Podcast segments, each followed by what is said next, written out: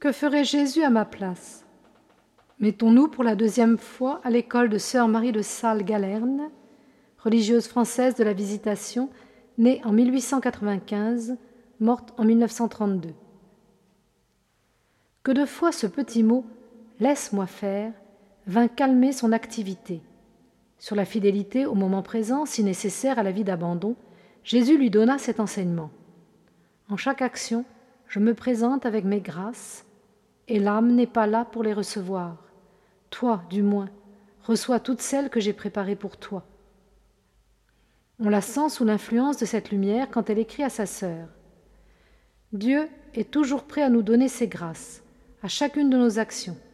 Ah, si nous étions tout entières à la minute présente, dans une grande dépendance du mouvement divin, nous ne perdrions pas une seule des grâces abondantes préparées pour nous.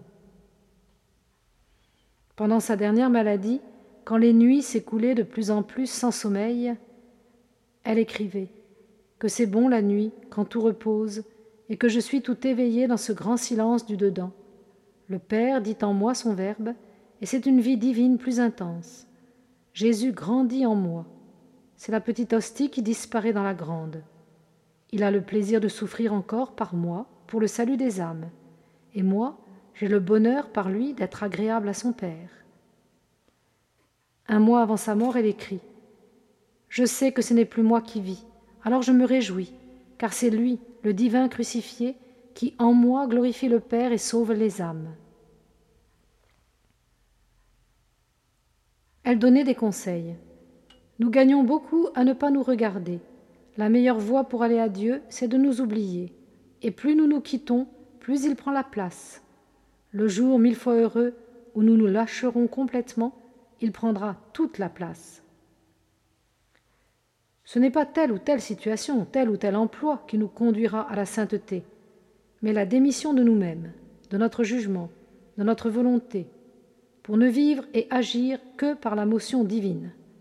Il faut nous laisser posséder par lui, ne faisant aucune résistance à ses divins vouloirs, mais au contraire nous laissant sans cesse comme un objet à la disposition de son divin propriétaire.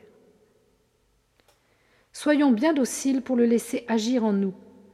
Si nous ne lui apportions pas d'obstacle, quelle merveille il accomplirait. Ses plans sur nous sont superbes. À nous de ne pas entraver l'action divine par nos propres plans.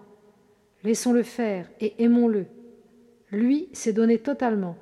Que notre offrande soit sans réserve.